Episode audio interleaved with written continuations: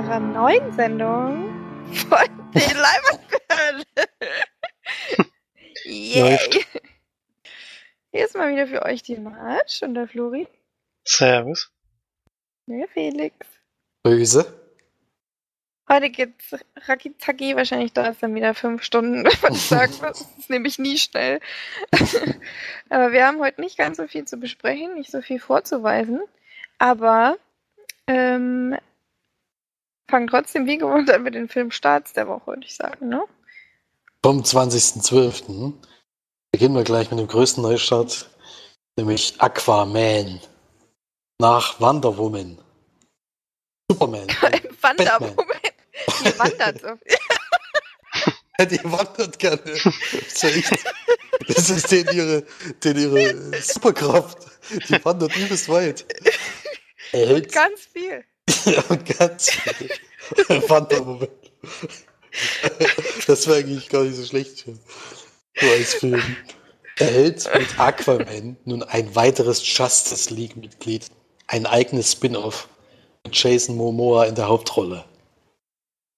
Ja, ich glaube, daran so scheitert cool, schon, ey. dass Jason Momoa die Hauptrolle spielt, aber Nee, ich finde den Typen so cool. Der ist so, ich finde ihn so cool. Der ist so geil. Macht nur Scheiße. das ist so witzig. Der ist so lustig, der Typ. Ist echt. aber Schauspieler ist ungefähr so gut wie Dwayne The Rock Johnson. Okay. Guck dir Das- mal die Karriere von Dwayne The Rock Johnson Nee, ich sage auch nicht, dass, das, dass, das, dass er keine Karriere vor sich hat. Das habe ich nicht gesagt. Sonst hätte Dwayne The Rock Johnson auch keine Karriere vor sich. Und hinter sich.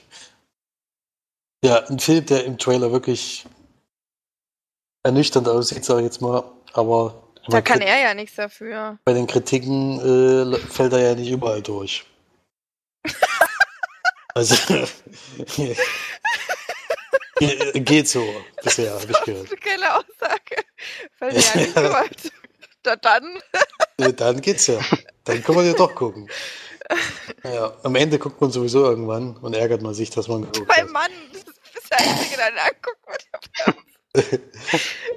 Äh, ja, dann haben wir als nächstes Bumblebee.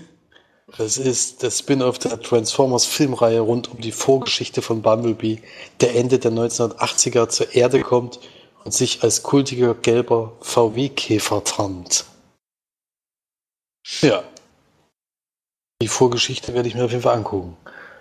Dann gibt es auch eine, da weiß ich noch nicht so, also steht zwar Fortsetzung da, allerdings ist es irgendwie auch Remake, also sie sieht zumindest ein bisschen so aus, nämlich Mary Poppins Rückkehr.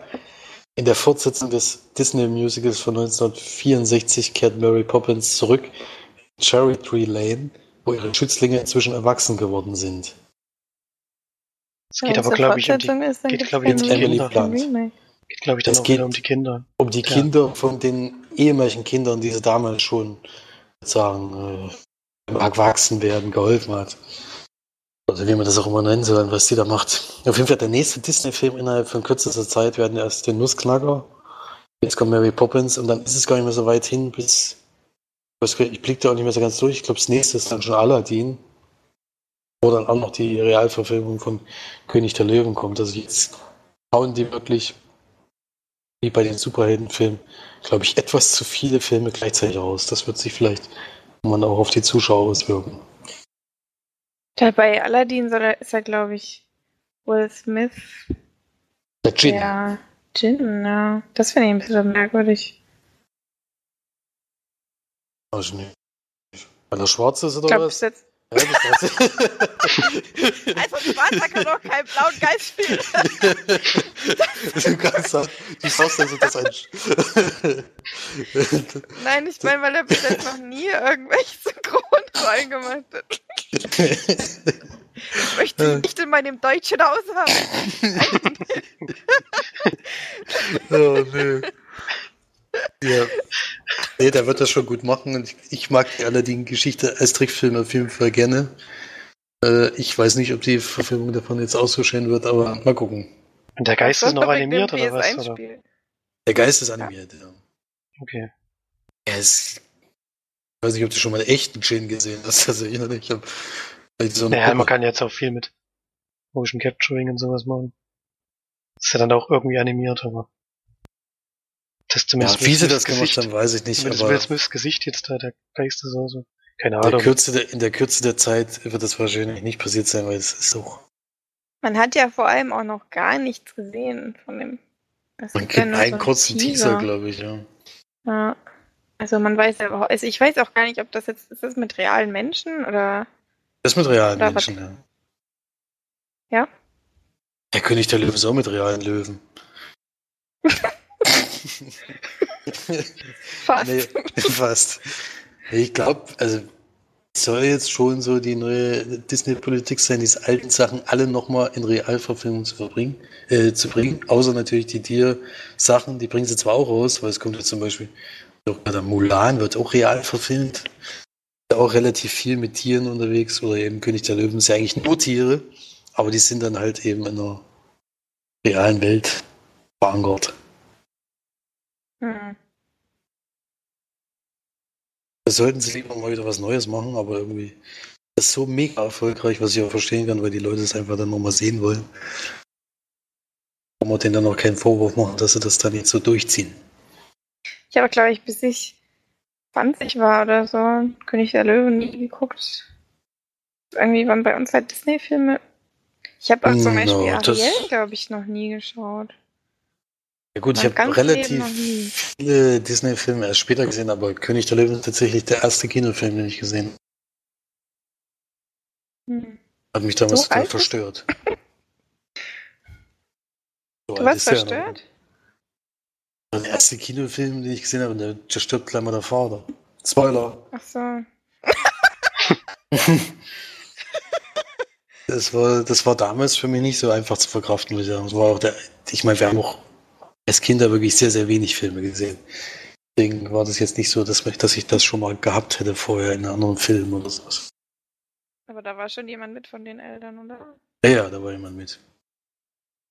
Der nächste Ki ich sage ja, die Eltern haben damals wahrscheinlich wirklich versucht, dass ich keine Filme gucken will. Der nächste Fi Kinofilm war dann gleich nochmal auf die Fresse, aber richtig.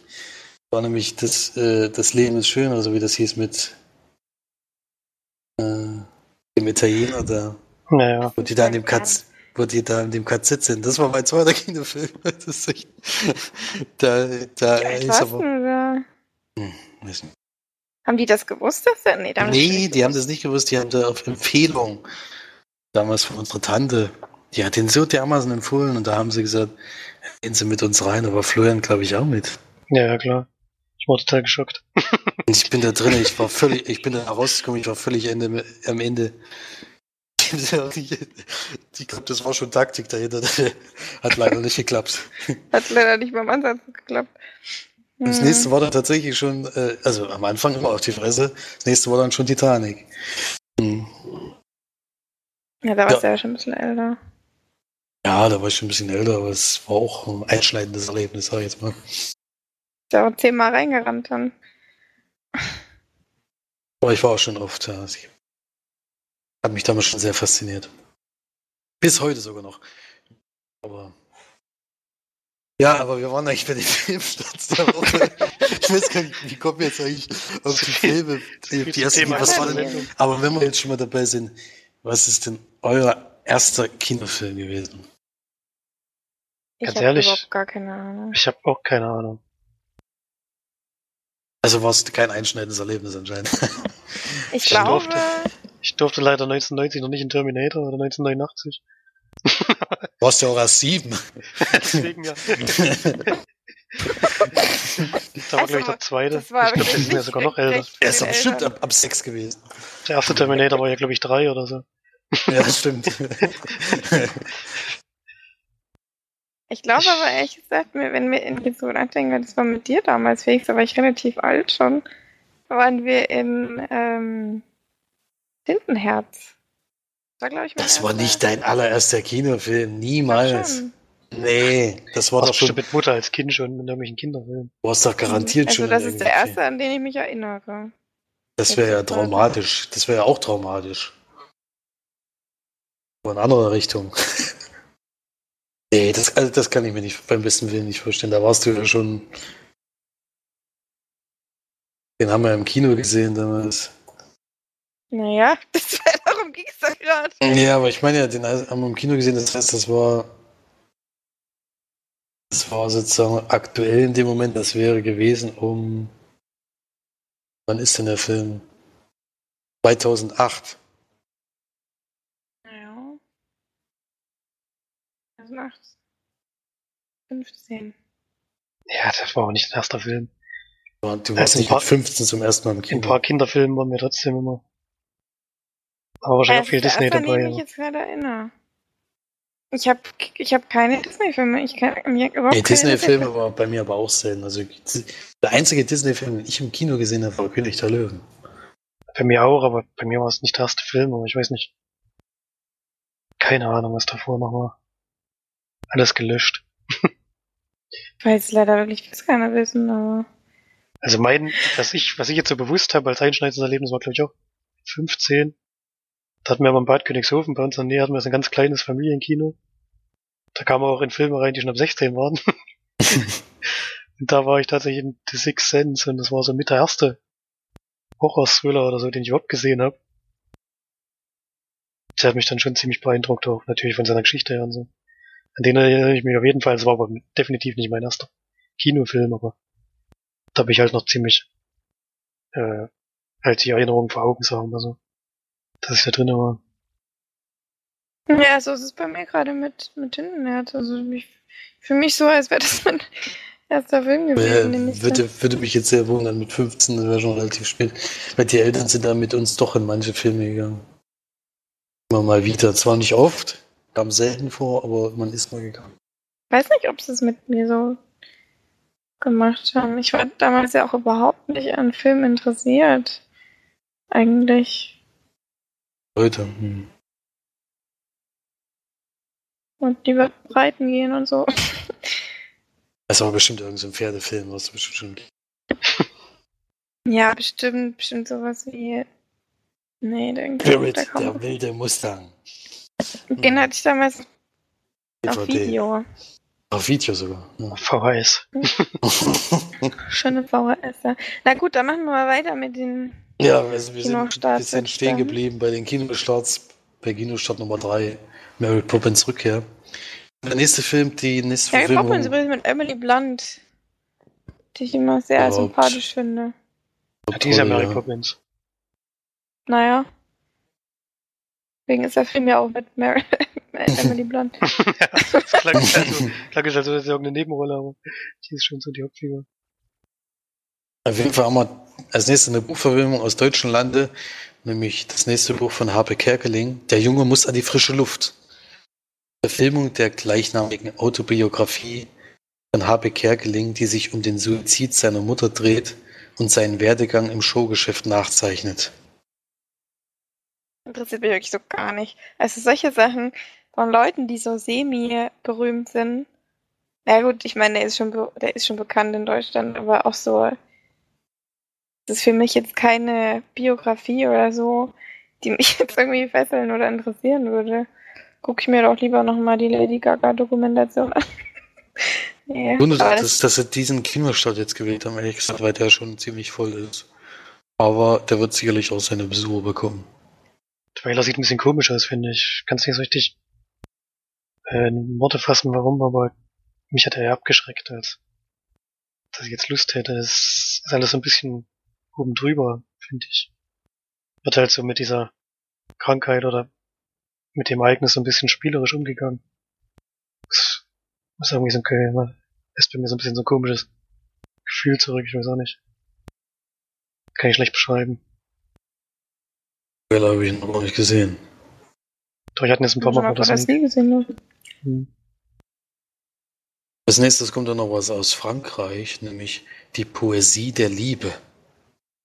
Der französischen Beziehungskomödie von und mit Nicolas Bedeau und Gloria Tillier wird das Geheimnis einer Jahrzehnte währenden großen Liebe gelüftet. Next.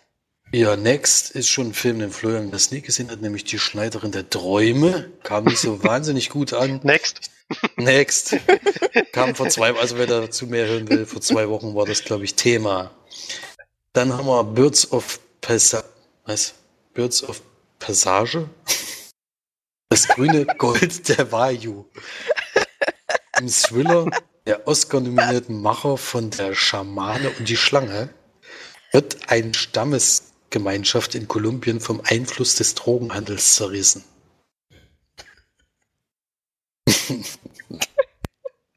ja, so heißt der Film immer, was ich machen? Dann haben wir schon den siebten Teil von der Reihe, nämlich Jölki. Jölki 7. Wie immer zu Silvester suchen in der russischen Komödie verschiedene Menschen nach dem großen Glück und laufen sich auf die, verrückten, auf die verrücktensten Weisen über den Weg. Schon Teil 7, ey. Jedes Jahr zu Silvester. Mhm. Dann haben wir ein Drama noch, drei Gesichter. Jafar Panahi erzählt einen, einen preisgekrönten Roadtrip in den Norden Irans, der Geschichte von drei Frauen in einer patriarchen Gesellschaft nachzugehen.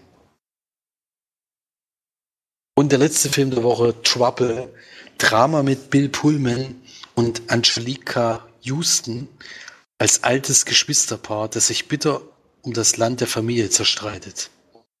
Bis sogar Waffen zum Einsatz kommen. Geht's vorwärts. Geht's vorwärts, ja. Alles das am 20.12. Relativ viel, so kurz vor Weihnachten. Das hauen sie jetzt alles raus, damit du zwischen den Feiertagen auch auf jeden Fall da reingehst. Ja, mal gucken, was wir sehen werden. Und normalerweise gebe ich jetzt weiter an die Filmcharts, die haben sich aber nicht geändert. Den gebe ich schon zurück an March. Ja, wir haben diese Woche leider keine ähm, Sneak, dafür aber ein Kinofilm. Den das ist übrigens der gleiche Film, ist der gleiche Film, den wir auch das nie gehabt hätten, deswegen passt das schon. Das stimmt. Also eigentlich braucht ja. die Sneak vom Genau, nur das im regulären Kino nicht wir. Im regulären Kino dann jetzt nachgeholt. Ja, ich habe äh, Spider-Man A New Universe gesehen, der computeranimierte Film äh, von den äh, von den Machern von, jetzt lass mich ja nichts Falsches sagen. Was haben denn die vorher gemacht? auf, jeden Fall, auf jeden Fall auch Animationsfilme. ja. Gibt Und ja nur zwei. es gibt ja nur keinen anderen. Ja. Und der geht 117 Minuten, sehe ich gerade. Das äh, überrascht mich jetzt. Also das, die Zeit habe ich jetzt nicht gemerkt, aber noch nicht ganz an der Überlänge dran. Und es geht um Miles Morales, der von einer Spinne gebissen wird. Was? Und dann sich äh, merkt, also erstens, dass er eben auch zu einem Spider-Man wird. Dass es tatsächlich möglich ist, neben Peter Parker, dass es einen zweiten Spider-Man geben. Und Kingpin, der Bösewicht ja schon aus mehreren äh, Comics und auch Film, der ist hier wieder zugange und der baut eine Maschine ein,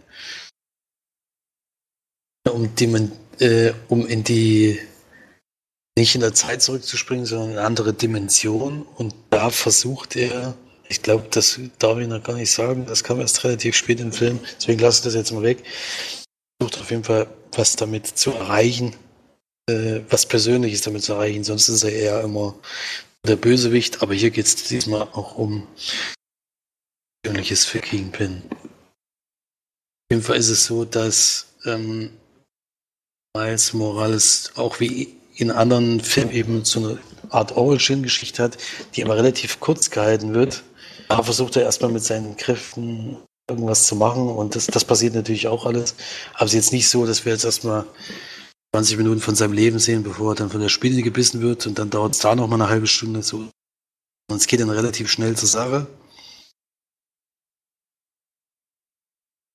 Und ja, es ist der erste komplett animierte Spider-Man-Film, den ich gesehen habe. Das ist, glaube ich, für mich auch bisher der einzige Film, der wirklich nahezu fast echt aussah wie ein, wie ein animierter Comic. Also mit welchen wahnsinnig hohen Teilgrad da gearbeitet haben, wirklich sehr erstaunt. Es ist sogar so, dass man in diesen Animationen noch Zeichenfehler von damals gesehen hat. Das heißt, Druckfehler, die es gegeben hat. Wenn ich früher Comics abgedruckt wurden, gab es immer so ganz kleine Kästchen anscheinend. Wenn man ganz genau und nah an diese Sachen ranguckt, dann sieht man diese Kästchen, die dieser Drucker immer gehabt hat. Selbst die haben sie da eingebaut, was ich wirklich, was denke ich mal ein wahnsinniger Aufwand war, natürlich in jedem Bild anders aussieht. In jeder Bewegung. Also das kann man sagen, ist die erste echte Comic-Verfilmung, weil es wirklich aussieht wie ein Comic. Hat mich sehr positiv überrascht. Überhaupt die Animation im ganzen Film sah wahnsinnig toll aus. Ja. Ansonsten, äh, was gibt's noch zu sagen? Die äh, ja, ich habe halt relativ wenig Trailer gesehen, deswegen irgendwie gar nicht so viel sagen. Es gibt auf jeden Fall noch Leute, die dazukommen den Arbeiter zusammen und dann gibt es da natürlich den, den großen Bösewichten Kingpin, der dann auch noch ein paar Helferlein dabei hat. Ja. Also nach langer Zeit mal wieder ein Spider-Man-Film, der sich doch wieder mit der Origin-Geschichte beschäftigt bei, bei dem neuen von Disney Spider-Man spielt, bei Spider-Man Homecoming. Gab es das ja nur an einem Satz mit den äh, dass das erwähnt wird mit der Spinne. Hier haben sie es dann sozusagen sich selbst verarscht. Mehrfach. Mit dieser Origin-Geschichte, die ja jetzt wirklich schon mehrmals kam. Fand ich sehr lustig am Anfang. Ähm, da haben sie selber jetzt gemerkt, langsam reicht es dann mit diesen Vorgeschichten von Spider-Man. Äh, jetzt, jetzt haben wir das dann oft genug gesehen. Ja, also für mich auf jeden Fall einer, eine sehr schöne Filme, die man auf jeden Fall mal gucken kann. Ich weiß nicht, ob ich das allen empfehlen kann, weil das wirklich eher an die Jünger gerichtet ist, meines Erachtens. Also es gegen Ende wird es wahnsinnig bunt. Also da fühlst du dich fast erschlagen von den ganzen Sachen, die du da zu sehen kriegst und wie grell alles ist. Wahnsinnig. Ich weiß leider nicht, wie es in 3D aussieht. Könnt mir vorstellen, dass diese, dass es bei den Filmen vielleicht sogar funktioniert, weil es bei Animationsfilmen sowieso immer besser ist eigentlich. Aber das kann ich natürlich jetzt nicht sagen behaupten. Ich habe in 2D gesehen. Äh, ich fand den Charakter sehr sympathisch.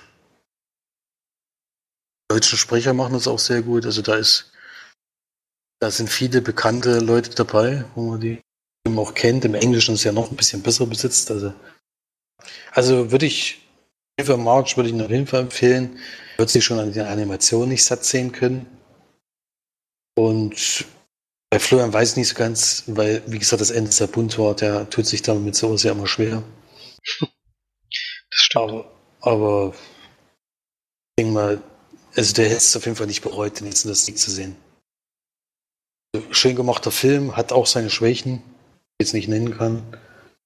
Aber ich fand ihn trotzdem amüsant. Ich habe gelacht. Fand es spannend an manchen Stellen. Und auch nachvollziehbar und macht auf jeden Fall Lust auf mehr. Bin gespannt, ob das dann noch erfolgreich wird. Deswegen von mir sieben von zehn Leimerperlen. Ja, ich schon gerne reingehen. Hätte ich auch sehr gerne in der Sneak gesehen. Na gut, dann ähm, kommen wir zu den gesehenen Filmen. Das sind jetzt, glaube ich, auch gar nicht so viele. Wir wollten ja unsere Sache sowieso kurz halten. aber Florian hatte ja ein bisschen Zeit, Filme zu schauen, hat sich aber jetzt nur einen angeguckt. Soweit ich das verstanden habe. Ähm, zumindest einen, den er bespricht. Ne? Ja. Nee, mehr habe ich auch wirklich nicht gesehen, außer den, den wir beide nachher noch kurz abhandeln. Ich habe mir einen Film angeschaut, den Felix in der Sneak hatte auf jeden Fall. Den gibt's bei Netflix. I Kill Giants heißt der. Und Regie hat Anders Walter geführt.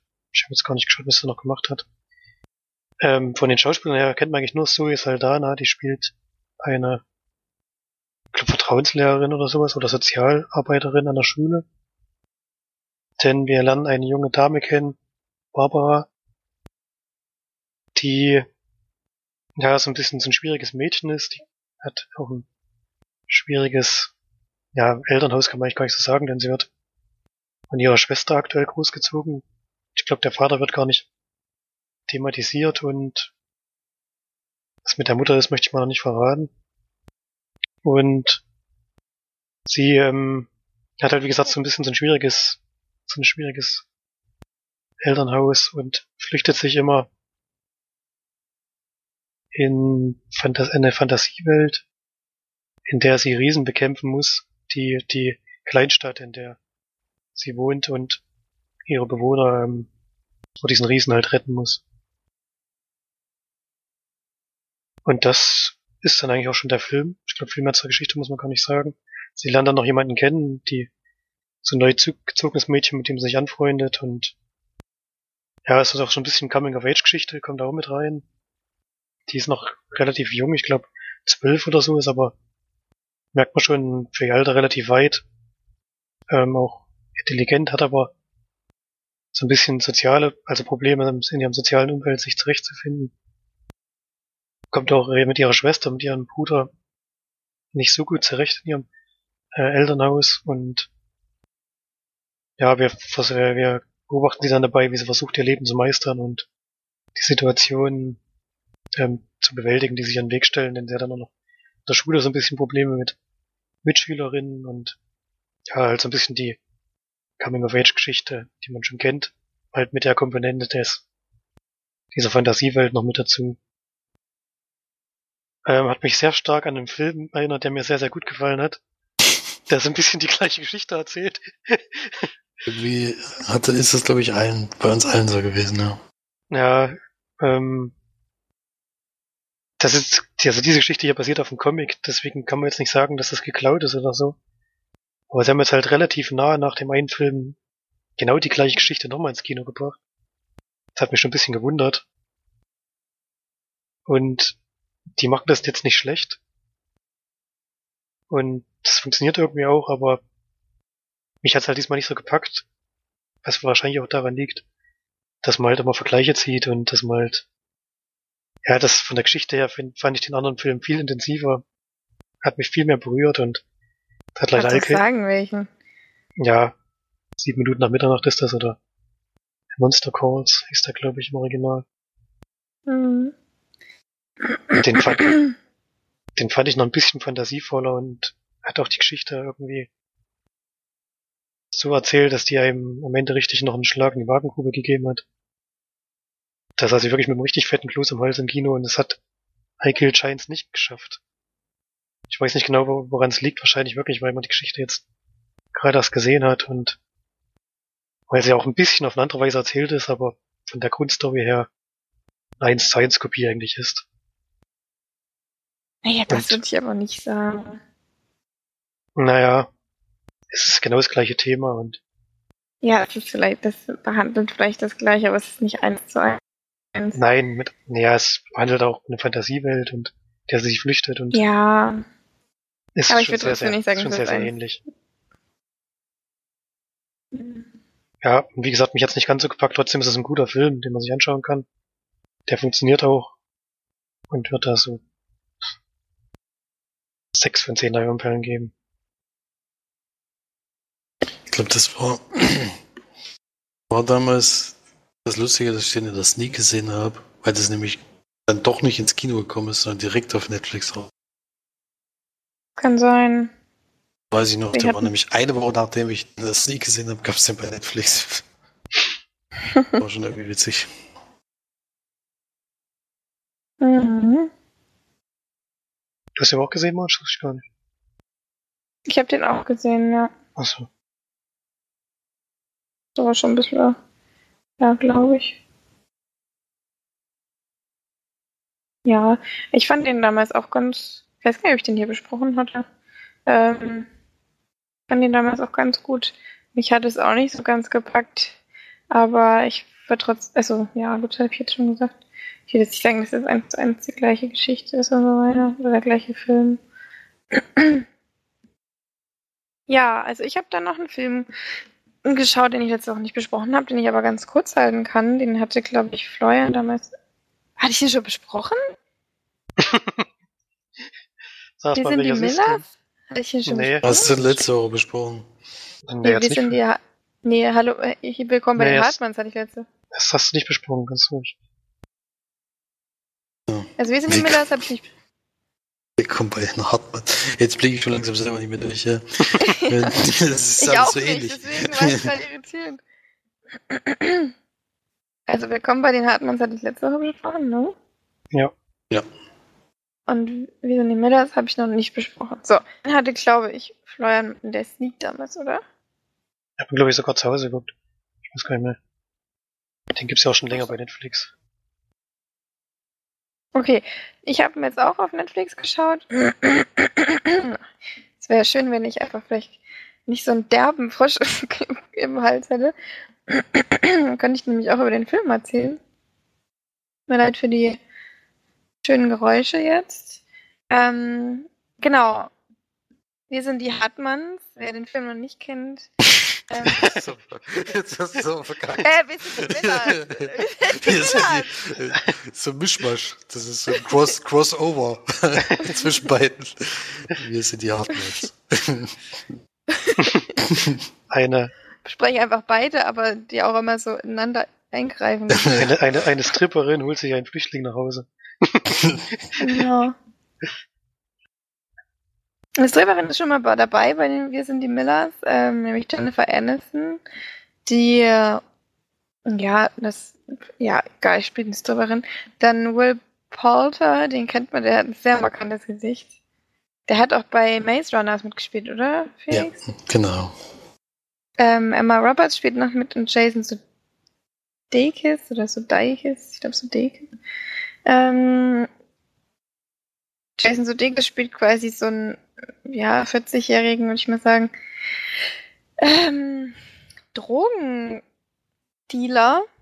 der quasi so ein bisschen auf seiner, ja, seinem Highschool-Image sitzen geblieben ist und quasi die seine Ding durchzieht, seitdem er 16 ist oder wie auch immer. Und eben wirklich so ein semi-erfolgreicher Drogenhändler ist, der so seinen eigenen Kundenstamm hat. Dem aber allerdings was passiert und er deswegen einem Drogenboss Geld schuldet. Und der sagt dann zu ihm, fahr mal bitte nach Mexiko und ähm, schmuggel mal ein bisschen Drogen für mich über die Grenze. Und dann denkt er sich eben, damit ich nicht so auffalle, hole ich mir eine Frau und zwei Kinder dazu. Emma Roberts spielt eine Obdachlose, die er dann mal so von der Straße aus mitnimmt. Und Will Poulter, was weiß ich, wie der ausgesprochen wird, ähm, spielt einen Nachbarjungen. Jennifer Aniston ist auch seine Nachbarin sozusagen. Und sie machen sich dann auf nach Mexiko und holen dort ein. Was ist denn das? Ist das ein Wohnmobil? Oder Boot? Nee, das ist ein riesen Bus ab äh, voller Drogen, sozusagen. Ja, und dann Hm. passieren dann natürlich ganz viele super tolle und witzige Sachen und ähm, eben ein Roadtrip bei die Gedöns. ja, hat jetzt nicht das Rad neu erfunden, würde ich sagen, war aber an manchen Stellen ganz witzig. Und das ist halt so ein Film, den kann man mal so nebenbei weggucken. Der war nicht so scheiße, wie ich dachte. Das ist ja dann schon immer mal ein ganz guter, ganz gutes Kriterium. Das ist auch ein gutes Kriterium, sich einen Film anzuschauen. Ich denke mal, der ist scheiße, aber mal gucken. Nee, ich habe gesagt, das war nicht ganz so scheiße, wie ich dachte. Na, deswegen ja, dass du überhaupt einen Film anguckst, von dem du, wo du davor davon ausgehst, der ist bestimmt scheiße. Und du hast dir wohl, wir sind die Müllers angeguckt, weil du dachtest, der wird super oder was? Ich hatte ein paar positive Besprechungen gehört, ja, deswegen habe ich den geguckt. Relativ positiv. Okay. naja. Ich habe ihn einfach angemacht, weil ich leichte Unterhaltung haben wollte und mich mal so ein bisschen berieseln lassen wollte. Und dann hat er eben dem noch ein bisschen draufgesetzt. Also er hat ein paar Szenen drin, die ich nicht unbedingt hätte sehen wollen. Und das, ja, ich finde Jennifer Aniston auch langsam einfach ein bisschen zu alt für so eine Rolle. Ich meine, ja, ich sieht sehr gut aus für Alter und alles, aber ich weiß nicht, also es hätte ich jetzt nicht unbedingt alles so sehen müssen. Ähm, ja, war halt so ein bisschen seichte lustige Unterhaltung. Und gibt da 5 von 10 Leinwandperlen. Nichts Besonderes. Auf jeden Fall ein Film für Felix. um den er einen weiten Bogen macht. Um einen anderen Film, um den ich eigentlich einen weiten Bogen machen müsste, den ich aber jetzt trotzdem geschaut habe, ohne dass jetzt Marge irgendwie eine Überleitung gebraucht hat. Ich übernehme das jetzt einfach mal. weil ich das gleich aufnehmen musste, ist Skyscraper. Der Grund, warum ich diesen Film gesehen habe, ist ganz einfach. Gab einen Gutschein, wo ich den Film gucken konnte. Das habe ich dann sogar genutzt, obwohl ich wusste, auf was ich mich einlassen werde. Der neue Film mit Dwayne Rock Johnson in der Hauptrolle, was man jetzt in nächster Zeit wahrscheinlich öfter sagen wird, weil er wahnsinnig viele Filme gleichzeitig macht. Unter anderem dabei noch Neve Campbell, die ich wirklich schon lange nicht mehr in einem Film gesehen habe. Ich glaube, seit Scream 4 ist die mir gar nicht mehr aufgefallen. Wird nur noch relativ selten eingesetzt. Die Dame. Und ein wahnsinnig hohes Gebäude mit 240 Etagen in Hongkong gebaut worden. Das höchste Gebäude, was zum ersten Mal auch äh, zu Teilen über den Wolken ist. Und der untere Teil ist sozusagen schon aktiv. Der obere Teil wird gerade mit Wohnungen ausgebaut und für die Sicherheit wird Wayne Johnson eingesetzt, der dann eben äh, prüfen soll, ob das alles so funktioniert, wie es funktionieren soll. weil, das, weil das Haus ja versichert, versichert werden muss. Und das macht er dann auch und stellt dann fest, ja, es ist alles in Ordnung. Äh, es funktioniert alles so, wie es sein soll. Und geht dann einfach mal in Heimat. Und die, die wurden aber in der Zeit, wo die, wo die in dem, in Hongkong sind, in das Haus selbst einquartiert, seine Familie, und er geht halt so ein Kumpel, der da, mit dem er früher zusammengearbeitet hat, der dann ihn auf einmal angreift und da kommt dann schnell raus, ah, es gibt Bösewichten und er arbeitet für ihn und hat ihn nur benutzt, um ihn hinzulocken. Und dann legen die in diesem Haus ein Feuer und durch seine Hilfe, die er dann machen muss, äh, können sie dieses Löschsystem lahmlegen, sodass das Riesengebäude in der Mitte anfängt zu brennen. Und natürlich tödlich fürs Gebäude ist, was dann irgendwann mal so weit ist, dass es dann eben umkippen, also ausbrennen könnte und dann wahrscheinlich dann zusammenfällt. Und da sind natürlich mehrere Milliarden Dollar, die da eingesetzt wurden. Ja, und die wollen aber nicht nur das, die wollen nicht nur das Feuer, sondern sie wollen natürlich auch noch was anderes, was in dem Gebäude ist. Will ich jetzt aber mal nicht verraten, auch wenn es besonders wichtig wäre, wenn man das verrät. Ja, hm, wir haben uns ja schon oft über den Film unterhalten, vor allem über diesen Sprung von The Rock Johnson. das, das Problem ist, dass das noch nicht alles ist, was dieser Film zu bieten hat. Es ist wirklich, ich meine, dieser, dieser Sprung an sich in dem Trailer war schon, ist schon unglaublich, weil das ist, weil du siehst diesen Sprung in dem Film, aber in dem Film wird es einfach noch weiter auf die Spitze getrieben. Es ist ja nicht nur so, dass er von diesem Kran darüber springt, es ist auch noch so, dass die Polizei in dem Zeitpunkt hinter ihm her ist und er sich deswegen beeilen muss, weil er vorher mit dem Kran eigentlich diese Kugel von dem Kran reingeschwenkt hat, damit das Fenster eingeschlagen hat und die da eigentlich hängen geblieben ist. Und kurz bevor er darüber springen will, reißt das Ding auch wieder ab. Und er muss sich dann entscheiden, entweder die Polizei nimmt ihn fest oder er macht diesen Wahnsinnssprung. Aber das ist noch nicht alles. Sondern nein, unten ist eine Menschenmenge von 100.000 von Chinesen, und es wird. Spielt das denn in China? In Hongkong. Also, ich verpasst. Ich wollte schon als Rassist bezeichnen. Ja, Nicht alle Asiaten sind Chinesen. ja, das weiß ich. Äh, und jedenfalls ist es so, dass unten eine Menschenmenge steht. Es wird tatsächlich mit Nachrichtenhubschrauber wird dieser Sprung gefilmt und es wird auf einer Großleinwand unten noch dieser Menschenmasse gezeigt, wie er diesen Sprung macht, um noch dem Ganzen einen draufzusetzen. Dann gibt es dann tatsächlich auch Reaktionen auf diesen Sprung mit. Äh, also es Also es ist so, als würde der Film den Zuschauer wirklich verarschen wollen, einfach. Du sitzt dann echt da und denkst, das willst du mir jetzt nicht ernsthaft gerade erzählen, dass das jetzt, naja. Ich meine, noch unrealistischer wie dieser Film geht sowieso nicht. Es gibt dann auch später noch eine Szene, wo er außen an der Wand langklettern muss. Und das wird auch wieder in Großbildleinwand unten der Menschenmasse gezeigt, wo alle natürlich geschockt davor stehen und die ihn auch noch anfeuern zwischenzeitlich. Also es ist wirklich, da sitzt echt davor und denkst, es kann einfach nicht euer Ernst sein. Ja. Also, es ist schon schwer zu ertragen, das Ganze. Auch schauspielerisch wieder auf allerhöchstem Niveau. Die ganze Geschichte ist wirklich dermaßen geklaut von, also es sollte vielleicht ein neues Stirb langsam werden, geht aber völlig in die Hose in allen Richtungen. Ähm,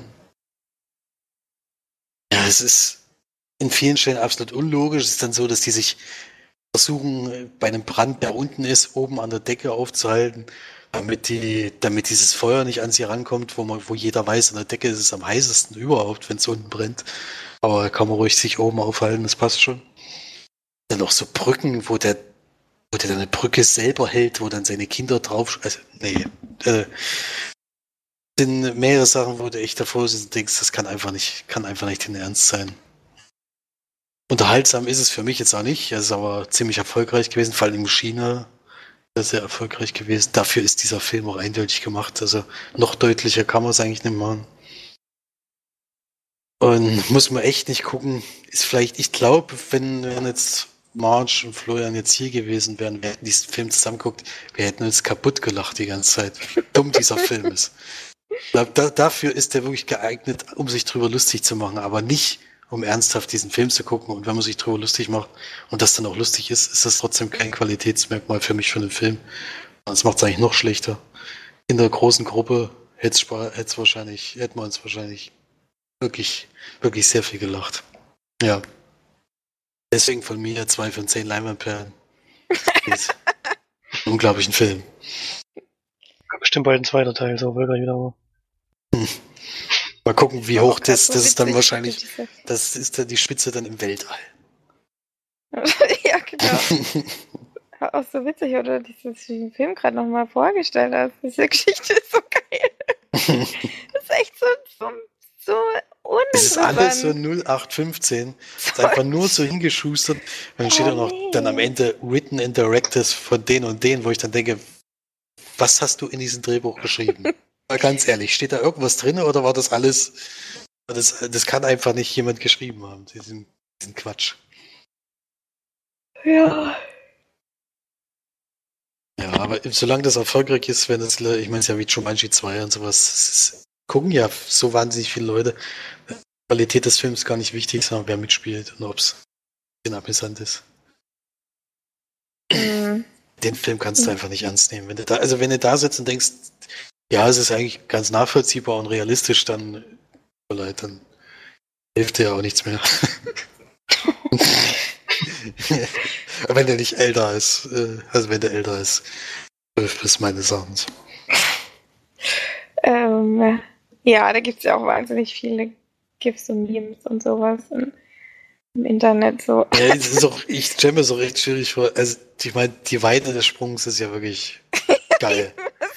Es ist so geil. Weil so, man findet die Schwere von, oder die, das Gewicht von, von Dwayne einfach mal draufrechnen. Mm, plumpst wirklich so, klappt so da einer halben Millisekunde plumpst er einfach direkt runter. Der hat bestimmt null Sprungkraft. Ja, Mensch. das Schöne ist ja, dass er eigentlich auch noch einbeinig ist, sozusagen mit so einer Prothese auch noch läuft. Ach ja, stimmt. Der springt ja auch noch so weit. Und dann drüben landet er so, dass er. Im Film. Stimmt, oder? Das ist an einer Stelle extrem. Das ist auch. ganz ehrlich, da bist du echt. Du sitzt manchmal echt da und denkst, das kann einfach nicht sein. Ja, das kommt natürlich auch noch dazu, dass es wichtig ist, obwohl die Szene da wirklich sinnvoll ist. Ich habe gedacht, die ganze Zeit irgendwann kommt so ein Mega-Einsatz von diesen Special Beinen, aber es war dann, dann doch eher ein bisschen langweilig. Ja, wie gesagt, dieser Sprung ist einfach, geht wahrscheinlich in die analen Geschichte ein. Äh, das geht, ist, ist Wahnsinn. Und es gibt, das ist ja noch nicht das Ende, sondern er bleibt ja dann auch drüben noch so hängen an dem Dings und hält sich dann mit einem Arm fest. Und dann kommt noch was, was physikalisch schon möglich ist, wo, wie er dann reinkommt. Aber um den dann nochmal einen draufzusetzen. Mhm. Also wirklich Qualitätsmerkmal, vor allem mit Applaus dann auch noch von, von dem Publikum unten. Ist auch noch wichtig. Ja, muss ja auch gewürdigt werden. ja gut, wenn jemand wirklich da reinspringt, dann würde ich auch applaudieren. Ja, Überragend. überragender Film. Auf jeden Fall. Ja, werde ich mir auf jeden Fall angucken. Ich habe da jetzt richtig Lust drauf, mit dem Film besprochen wird. ja, ich glaube, du würdest, also wie gesagt, in der großen Runde würde das wahrscheinlich sogar lustig sein, aber alleine kann man sich eigentlich nur selber fragen, warum man das jetzt gerade macht. Gut, dann haben Florian und ich ein paar Serien geguckt. Da können wir ja, glaube ich, zwei besprechen. Ähm, da würde ich jetzt etwas, wir haben uns skandinavische Serien angeschaut. Und eine davon, welche willst du besprechen, Flori? Das ist mir eigentlich egal. als letztes. Okay, dann bespreche ich die Serie, von der ich auch vorher schon was gehört hatte. ähm, nämlich The Rain. Eine Serie. Ja, jetzt muss ich erst mal gucken, wo die herkommt. Aus Dänemark. Produktionsland Dänemark. Okay. Auf Netflix. Und mit einer Schauspielerin, die uns von den nordischen Filmtagen gerade bekannt äh, geworden ist, nämlich aus unserem, ich glaube, von uns allen drei benannten Lieblingsfilmen von den Filmtagen, nämlich aus Astrid. Ähm, Alba August spielt da nämlich die äh, in dem besagten Film ähm, Astrid Lindgren gespielt hat, die junge Astrid Lindgren, spielt da jetzt gerade auch wieder mit, auch die Hauptrolle, nämlich Simone Andersen, ähm, die noch einen kleinen Bruder hat, Rasmus Andersen. Und am Anfang der Serie ist es so, dass ihr Vater sie aus der Schule rausholt und versucht mit ihrer Familie, also mit Vater, Mutter, Sohn und Tochter, quasi wegzufahren. Erklärt aber sich auch überhaupt nicht. Ähm, kommt dann durch Panik, würde ich jetzt mal sagen, zu einem Unfall und retten sich dann noch schnell in einen Bunker, den ähm, der Vater quasi auch kennt. Also es war jetzt kein, kein Zufall, dass der Bunker da ist. Und dann wird nach einem relativ spektakulären Anfang wird dann erstmal so ein bisschen erklärt, was eigentlich so erklärt, was eigentlich Sache ist. Denn es während dieser, dieser Flucht beginnt es dann so langsam an zu regnen. Und jeder Mensch, der quasi in Kontakt mit dem Regen kommt, stirbt einen qualvollen Tod, würde ich mal sagen, auch innerhalb von ein paar Sekunden.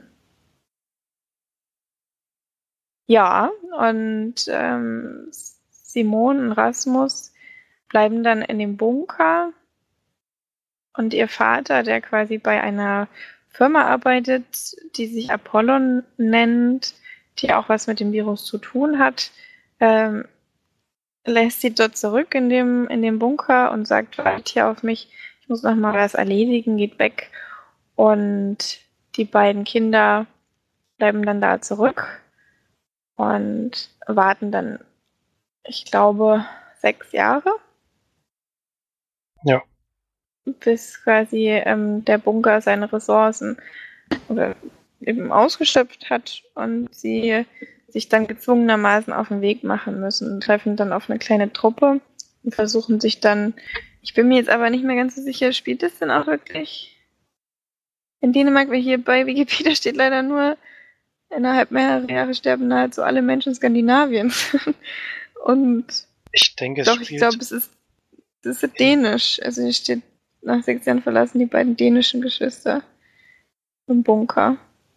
Ja. ja.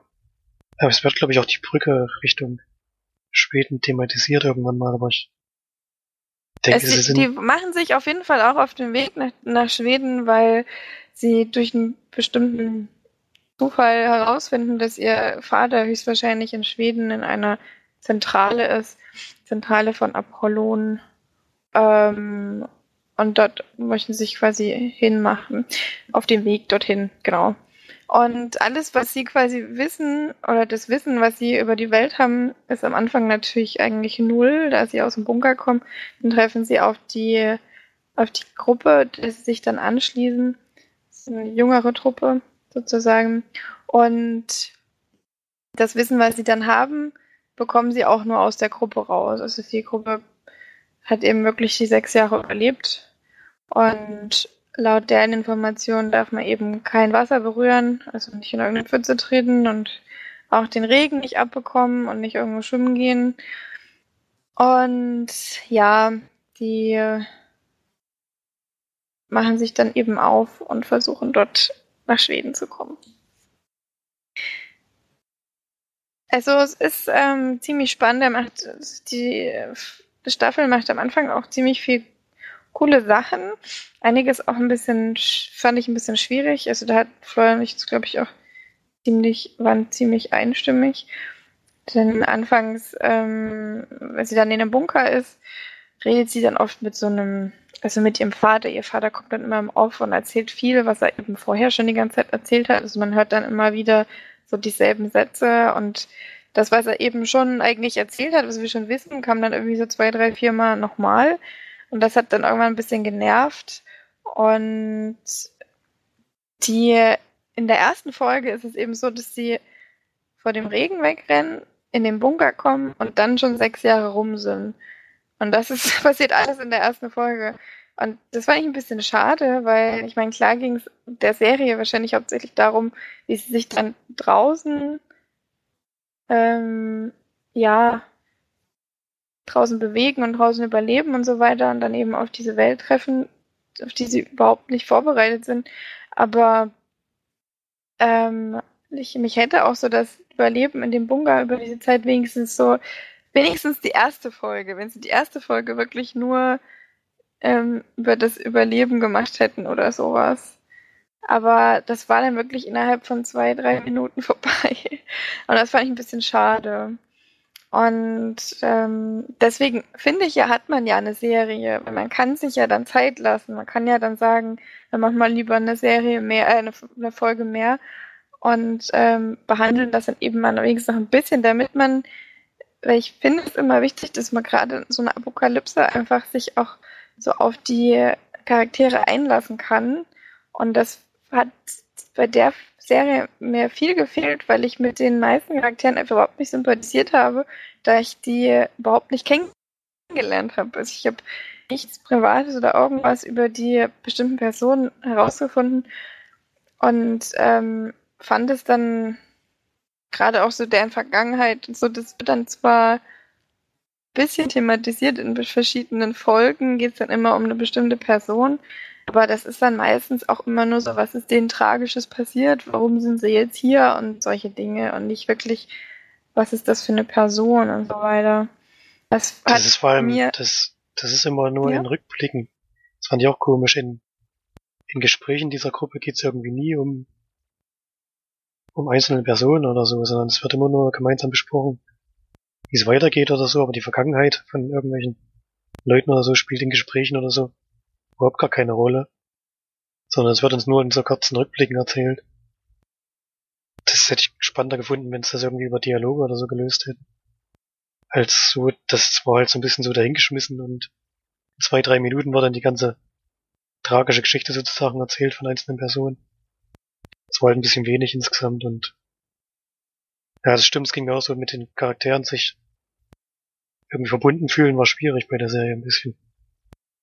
Ja, das war ein bisschen schade. Es ist eine wahnsinnig gut produzierte Serie, das muss man wirklich sagen. Also es ist eben so ein, ja, so ein Sci-Fi eigentlich auch, weil in den sechs Jahren dann auch einiges passiert ist. Also, naja, also wirklich viel ist es nicht, was man sieht, aber so ein, so ein paar Sachen sieht man, also nimmt man schon mit, aber die sieht auch sehr gut aus, die Serie. Das muss man auch wirklich sagen, dafür, dass es, ähm, also ich denke mal schon, dass sie da von den Geldern, die sie von Netflix bekommen haben, da schon wirklich eigentlich das meiste reingesteckt haben und nicht ganz so viel ähm, vielleicht in die Schauspieler, weil ein paar Schauspieler waren auch recht überragend. Ähm, aber das, also das, mich hat das schon interessiert, vor allem in den ersten paar Folgen, aber dann nimmt es sehr ab. Und dann interessiert es mich auch einfach nicht mehr, vor allem weil die viele Dinge gar nicht richtig durchziehen. Mich ich habe zum Beispiel auch Florian ständig gefragt, was, woher kriegen die denn die ganze Zeit das Trinkwasser? Weil es geht ganz viel auch eben um den Hunger, den die Menschen dann natürlich haben, weil sie eben nichts anbauen können. Und ähm, weil man natürlich Regenwasser braucht, um was anzubauen. Und dann natürlich die Nahrung nach sechs Jahren auch einfach wahnsinnig knapp wird und es geht dann wirklich nur ums Essen. Dann äh, müssen wir müssen einen neuen Bunker finden, um äh, was zu essen. Aber ja, was ist denn mit dem Wasser? Was ist denn mit dem Trinken? Das haben sie halt wirklich null thematisiert, das, was eigentlich ein Mensch eher braucht. Also man braucht natürlich eher Flüssigkeit als jetzt Nahrung. Ähm, und was für mich in der Welt, die, die ähm, wo du nicht mal irgendwie das Tauwasser oder so nehmen kannst und abkochen kannst oder so, weil du kannst ja nicht einfach so ein Virus, der im, im, in, im Regen steckt und auf der Erde ist und überall, kannst du doch nicht einfach abkochen, das geht ja nicht. Und das haben sie überhaupt gar nicht thematisiert. Das, das hat mich total rausgezogen dann. Und auch ganz viele andere Problematiken, also so dieses, dieses ganze Soziale, was dann im Endeffekt da ist. Es ging dann natürlich auch irgendwann lieber um wieder um Liebe und Freundschaft und Geschwister und bla. Und aber viele Dinge fand ich einfach völlig ja an den Haaren herbeigezogen, gerade auch zum Ende hin. Und das war dann einfach irgendwann nicht mehr wirklich interessant und ich hat mich dann auch teilweise nicht mehr so abgeholt, ja. Und auch eher kalt gelassen, muss ich sagen. Ja. Dann hat die Serie auch vieles gemacht, was man vorher schon gesehen hat. In apokalyptischen Serien oder Filmen. Und das fand ich dann auch sehr uneinfallsreich. Ja. Willst du noch was dazu sagen, Florian? ja, ich sehe es eigentlich relativ ähnlich. Die hat leider sehr, sehr an Tempo verloren, die Serie in der ersten Folge. Da legen sie wirklich ein Tempo vor, das da haben wir auch einen Zeitraum mhm. von, von sechs Jahren oder sieben Jahren, den das da abhandelt. Und das ist dann wirklich schon relativ weit in der Geschichte. Da ist gerade mal die erste Folge zu Ende. Mhm. Und dieses Tempo konnten sie dann gar nicht mehr, konnten sie nicht nochmal aufnehmen und haben dann so ein paar abstruse Geschichten mit drin. Die eine fand ich ganz gut mit diesem Haus, wo das immer reinkommt. Obwohl da eigentlich auch relativ zeitnah klar war, was da los ist. das war's dann leider auch. Also, es gibt jetzt nicht so viele große Überraschungen in der Serie leider. Die Auflösung fand ich dann auch ein bisschen schwach. Ähm, war ein bisschen schade. Dann gibt's so eine ganz seltsame Dreiecksbeziehung, die auch wirklich mhm. sich komisch anfühlt, die ganze Zeit eigentlich. Also das ist, da gibt's auch nicht so einen richtigen, ja, die hat, die hat nicht so einen richtigen ähm, Spannungsbogen oder so, sondern die, na, ich will jetzt auch nicht spoil spoilern oder so, aber die ist wirklich sehr, sehr seltsam angefühlt, für mich zumindest. Ja, weil man eben mit den Charakteren überhaupt nicht. Ich glaube, das liegt auch wirklich daran, dass man mit denen nicht sympathisiert, weil es einem einfach scheißegal ist, ob die jetzt nur mit dem karrelt oder die mit dem oder der mit dem oder was weiß ich, ist einem dann halt auch einfach egal. weiß nicht. Also, so ging es mir zumindest. ja. ja, ja, das ging mir, wie gesagt, ähnlich und er hat leider viel an Tempo verloren. Die erste Hälfte fand ich echt nicht schlecht und dann war es aber sehr, sehr, sehr, sehr durchschnittlich für den Rest der Serie und gibt natürlich einen schönen Cliffhanger am Ende. Und es ist jetzt auch eine zweite Staffel angekündigt, aber ich weiß noch nicht, ob ich mich mir anschauen würde. Vielleicht mal die erste Folge, um zu sehen, ob sie nochmal Tempo aufnimmt. Aber wenn das so weiterläuft wie jetzt, dann habe ich da auch kein großes Interesse mehr dran. Hm. Ich glaube, ich würde so schon gucken. Oder zumindest anfangen. Und wenn ich merke, dass es mich wieder so kalt lässt, na, würde ich wahrscheinlich trotzdem zu Ende gucken. Aber ich finde halt, es ist immer schade, wenn Potenzial so, ja, so links liegen gelassen wird, weil es hätte ja schon, wenn sie mal neue Sachen sich hätten einfallen lassen, dann wäre das schon eine coole Serie geworden. Also, wenn es jetzt nicht wieder, ich meine, ich habe dann auch teilweise gesagt, das ist wie entweder wirklich genau wie The Walking Dead oder ist eben so schwach wie The Walking Dead die zweite Staffel oder so, wo es eben wirklich nur noch ums miteinander reden ging und so weiter. Und das waren dann auch ein paar Folgen. Und das hat, nervt dann einfach auch so ein bisschen, weil es, ja, wie gesagt, einfach nichts Neues bringt. Das ist schon ein bisschen schade. Weil halt auch die Dialoge dann im Endeffekt schwach waren. Die hatten keine. Da war jetzt nicht irgendwie was dabei, wo du denkst, ach, das ist ja spannend. Erzählt jetzt die Welt irgendwie noch ein bisschen. Sondern es Mhm. war halt relativ belanglos und ja, aber ein bisschen schade, da hat das Drehbuch dann irgendwann mal geschwächelt. Leider sehr schnell, ja. naja. Ja, also ist jetzt keine Empfehlung, würde ich sagen. Ja, so eine Durchschnittsserie, also. Wenn einen das Thema interessiert, kann man die gucken, aber ansonsten muss man das nicht unbedingt machen. Kein neuer Hit oder so. ja, geben wir da jetzt Punkte? Na, wie gesagt. Durchschnitt würde ich, Durchschnitt würde ich halt 5 von 10 geben. Ja, können wir vielleicht machen. Ja, dann haben wir ja noch eine andere skandinavische Serie geschaut. Ja, die kann man kurz machen, die geht nämlich auch kurz, die hat Folgen so zwischen 25 und 30 Minuten. Und Na gut, man muss auch, das haben wir jetzt noch gar nicht gesagt. Also die ähm, The Rain ist auch kurz. Die hat auch nur acht Folgen. das Und die stimmt, gehen ja. auf 35 bis 48 Minuten. Also es geht noch. Also es ist nicht solche. Wir hatten dann auch mal eine Folge, eine Serie angemacht. Und ich ging dann in der erste Folge erst mal zwei Stunden. Da war dann auch gleich wieder ausgemacht. Und das war dann. Das war halt der Pilot, aber den haben wir uns da nicht angetan. äh, Die restlichen Folgen gehen wahrscheinlich kürzer. Die gehen wahrscheinlich eine Stunde oder so. Nee, das ist mir dann immer. Also. Nee. Gut, ja, sorry, ich hab dich unterbrochen. Genau, acht Folgen, genau, so eine knappe halbe Stunde immer. Fallett heißt die. Eine schwedische Serie. Ich denke mal noch mit englischer Produktion, denn das in England sind wir auch ein bisschen unterwegs. Wir haben auch einen britischen Ermittler dabei. Wir haben nämlich einen Mordfall in so einem Hinterwäldlerdörfchen, würde ich mal sagen, in, in Schweden. Und der britische Agent und die schwedische Kommissarin kommen dorthin, weil sie bei ihren vorherigen Kriminalfällen ein bisschen Scheiße gebaut haben. Es lief alles nicht so, wie es laufen sollte. Und werden dann sozusagen dahin versetzt, um jetzt diesen Mordfall aufzuklären. Bevor sie es nicht geschafft haben, brauchen sie auch gar nicht nachzufragen, ob sie in ihr vorheriges Gebiet zurück dürfen. Das wird ihnen schon relativ deutlich mitgeteilt. Und die beiden versuchen dann eben diesen Mordfall aufzuklären. Da wird ein ja, Mann mittleren Alters umgebracht und auf ähm, relativ ja, markante Weise äh, zur Schau gestellt, würde ich mal sagen. Der wird im Wald aufgehangen und hat eine Bibel, glaube ich, mit dem Messer in den Bauch reingestochen und nur noch so ein paar andere Sachen dabei. Und sie sollen halt rauskriegen, was da vorgefallen ist und ja, stolpern da so ein bisschen durch die Ermittlungen durch, würde ich mal sagen. Denn das ist so eine Krimiserie, die jetzt nicht ähm, irgendwie düster daherkommt oder ja, sehr skandinavisch, würde ich sagen, sondern ist so ein bisschen ja, ist ein bisschen eine Krimi- Komödie, würde ich sagen. Versucht auch an vielen Stellen immer lustig zu sein, auch das, die Szenerie so ein bisschen aufzulockern. Zum Beispiel gibt es in diesem Polizeirevier einen so einen Mitarbeiter, der ist nicht mal Polizist, der ist einfach nur ja, so freier Mitarbeiter oder so und der ist halt ja jetzt nicht der schlauste Mensch der Welt, würde ich jetzt mal so beschreiben.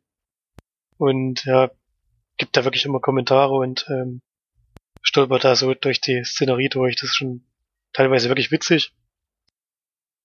Insgesamt ähm, ist es aber so, dass sich der Witz so ein bisschen totläuft und am Ende auch wiederholt und leicht ins Slapstick-artig ab, äh, abrutscht, was mir da nicht mehr gefallen hat. Die ersten vier oder fünf Folgen fand ich echt ziemlich gut, fand ich auch witzig. Hat, haben mir Spaß gemacht. Je länger, es- äh, je länger es geht und so näher wir dann auf die Au- Auflösung des Falls kommen, ja, umso un, also umso unsinniger und umso weniger kann man nachvollziehen, was dann da passiert und war mir da ein bisschen oben drüber. Fand ich schade, weil hatte Anfang wirklich gutes Potenzial, konnte es aber nicht durch, durchziehend ähm, umsetzen. Zumindest meiner Meinung nach. Aber wie gesagt, geht insgesamt nicht mal vier Stunden die Serie, also wer sich mal sowas bisschen heiteres, nicht so ähm, ja, düsteres aus den skandinavischen Ländern angucken möchte, der kann die Serie mal mitnehmen. Hat schon auch ein bisschen Spaß gemacht. Ja, das stimmt. Also das ist so eine Serie, die jetzt nicht irgendwie mit meisterhaften Inszenierungen oder wahnsinnig tollen Drehbüchern oder so einen vielleicht fasziniert oder sowas, sondern eher ja auch mal mit einem bisschen schwarzen Humor, ähm, den die Briten und ich nehme auch an, die Skandinaven ja gerne mal haben und auch ein bisschen Slapstick und sowas. Einfach mal so einen lockeren, lustigen Abend oder Abende verbringen kann. Ja, ich fand es auch. Ich fand es anfangs wirklich ziemlich cool. Ich habe viel gelacht, was mich sehr irritiert hat. Wir sind eben durch die skandinavischen Filme und Serien durchgegangen und haben dann so Beschreibungen gelesen. Alles identisch. Das ist wirklich jede, jede Serie handelt um irgendein Ermittlerduo oder sowas. Irgendein Mord. Meistens kommt auch düster vor, düster und äh, ja. brutal und. ja, genau. Und es ist wirklich eigentlich immer das Gleiche. Also von, von den Serien und auch von den Filmen her. Und ich weiß auch nicht, warum wir das dann angemacht haben. Aber da hat man dann eigentlich einen Glücksgriff, weil ich das eigentlich mal ganz schön fand. So zur Abwechslung bisschen was Witziges. Und wir hatten bei der Serie tatsächlich auch so, dass sie nicht synchronisiert war. Also wir hatten es immer auf Schwedisch-Englisch sozusagen, deutschen Untertiteln. Und das fand ich auch eigentlich ganz schön, weil man hat so natürlich die Originalstimme gehört und vor allem auch das, ähm, ja, Englisch von den, von den Skandinaven, was äh, auch ziemlich cool klingt, weil ich denke mal, dass viele dort das British English auch lernen. Also nehme ich zumindest so an, so wie ich das von der Serie mitgekriegt habe. Und ähm, ich das British English ja gerne höre auch. Ja, das fand ich ganz, ganz cool, dass wir es auch in OV geschaut haben. Ich finde ja, auch einfach, ich finde auch einfach, dass das Schwedisch einfach auch witzig klingt, wenn die da so ihre Sprüche rausklopft und so. Es klingt einfach auch Schwedisch irgendwie ein bisschen besonders. Das, wenn du die deutschen Untertitel ja. liest, denkst du immer so, ja, ist zwar witzig, aber so wie die das rausknallt, hat das irgendwie auch so einen schönen Klang. Da denkt man auch, das ist bestimmt noch witziger, wenn ich verstehen würde. ja, wahrscheinlich schon. Ja, aber es war schon eine besondere. Und es hat vor allem total, also so ein paar Charaktere sind einfach wirklich total süß und ganz lieb. Und das, also so, da sind wirklich manche dabei, denkst du so, oh. und das, das ist bei mir immer ein hoher Faktor, wenn das eine Serie hinkriegt, dann wenn ich dann so da sitze und so, oh Mann, der Gute, so, das sowas.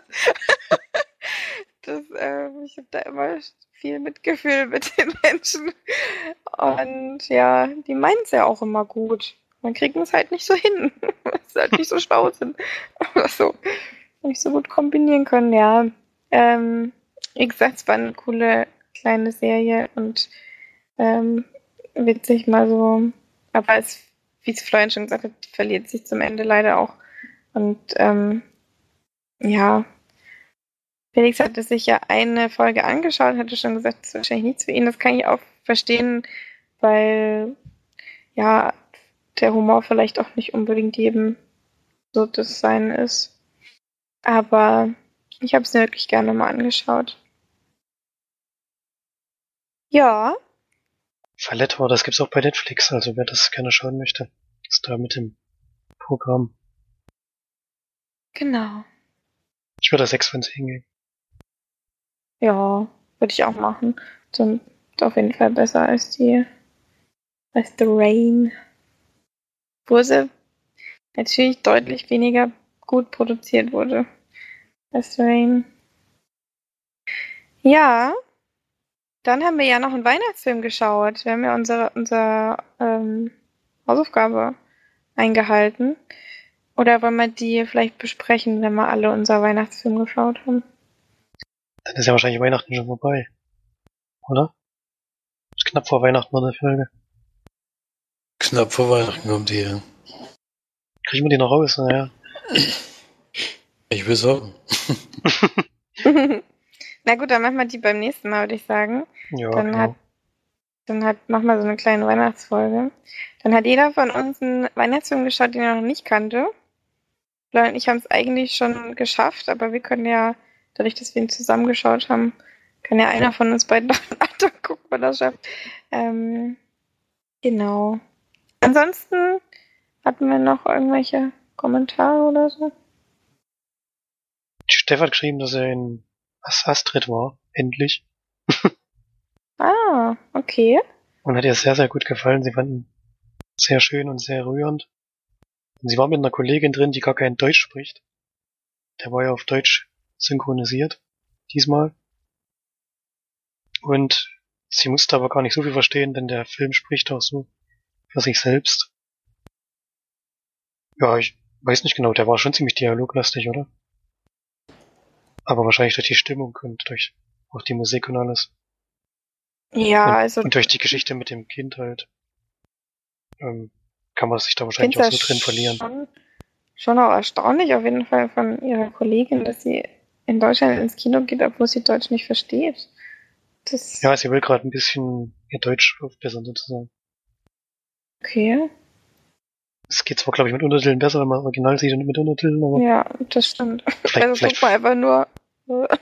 vielleicht kann es auch schon ein bisschen Deutsch, weiß ich jetzt nicht genau. Aber ja. Das dazu. Fein. Na dann hören wir uns wieder zur ähm, Weihnachtsfolge. Ciao. Tschö- Tschüss. Das war's jetzt, oder wie? Ja, willst du was sagen? Oder?